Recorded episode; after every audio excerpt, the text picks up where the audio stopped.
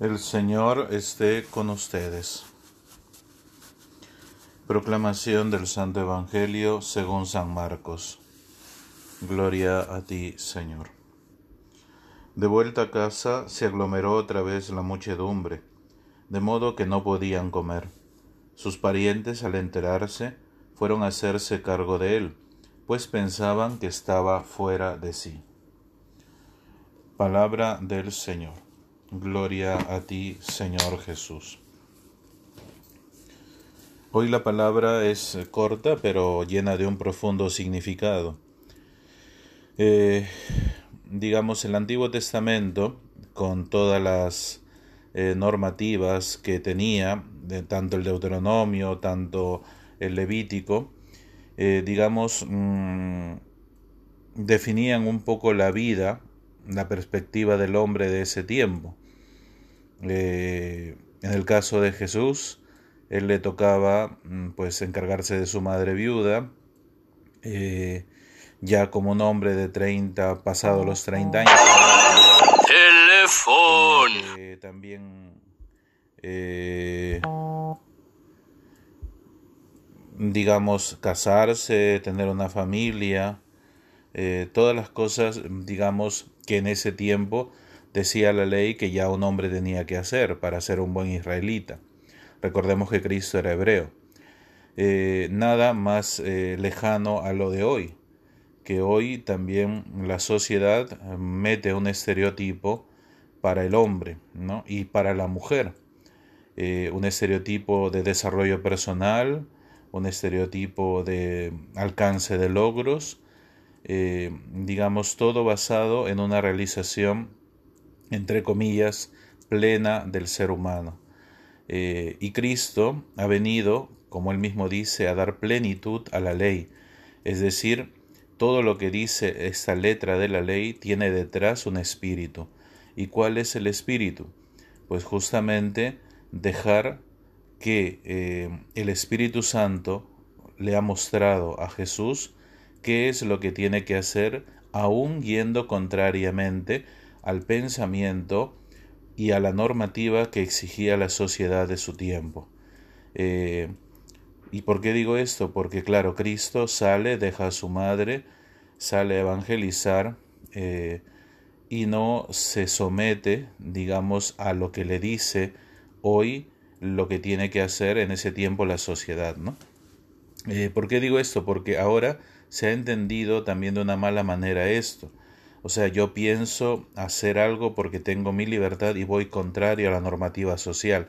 Sí, pero ¿qué te mueve? Te mueve tu, eh, tu placer personal, eh, tus ideas, tus razonamientos y no te mueve el bienestar común y no te mueve el Espíritu Santo como lo ha movido a Cristo.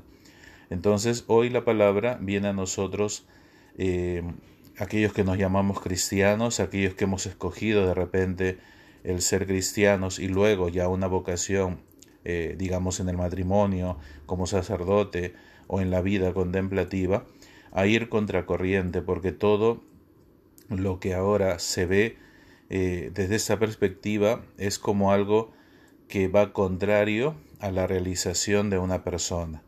Eh, es incluso hasta detestado. ¿No? Crea un, ¿cómo llamarlo? Una duda en la persona. ¿Cómo es posible que un cura pueda vivir así toda la vida? Que una monja pueda eh, vivir toda su vida rezando dentro de un convento. ¿Cómo es posible que hoy una persona se case y tenga uno, dos, tres, cuatro o cinco hijos?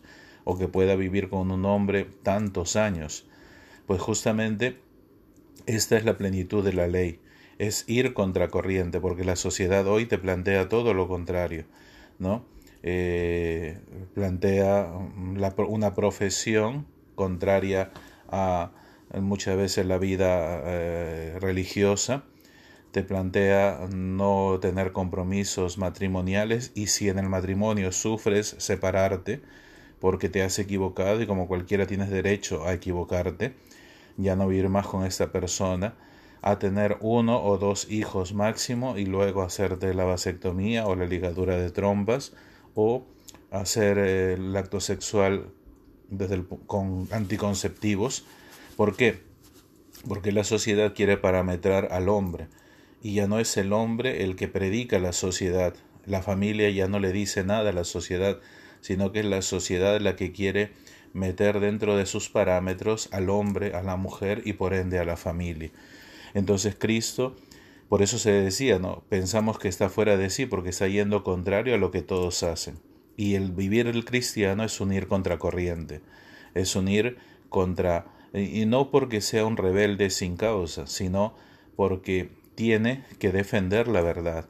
¿Y cuál es la verdad? La verdad es anunciar a Cristo. La verdad es que Cristo tocando el corazón del hombre lo redime y lo cambia y hace que su perspectiva de vida cambie. ¿Cuánta gente, eh, presbíteros, monjas, han tenido la misma idea que tiene cualquier joven en el momento de su juventud? Esa idea que le mete la familia y la sociedad. Pero luego se han encontrado con Cristo y han ido por otro camino.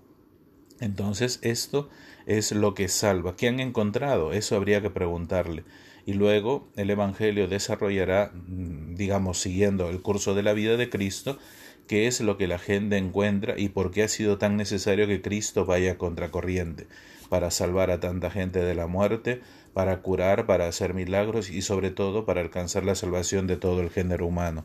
Por eso hoy pidamos al Señor que nos conceda la gracia de no ir contracorriente por nosotros mismos o por nuestro placer, sino porque defendemos donde hemos encontrado la vida, que es en Cristo. Y Cristo por eso ha venido a dar plenitud a la vida del hombre, no una vida mezquina solamente teniendo tres o cuatro cosas que te dice la sociedad que vas a ser feliz, sino una vida plena que trasciende eh, lo terreno, trasciende el tener cosas y más bien nos concede la gracia de ganar el cielo, que eso es lo que le falta al hombre de hoy. El hombre está muy metido mirando las cosas de la tierra, mirándose a sí mismo y no mira el cielo, no eleva los ojos hacia Dios. Pidámosle al Señor que nos conceda esta gracia en este día.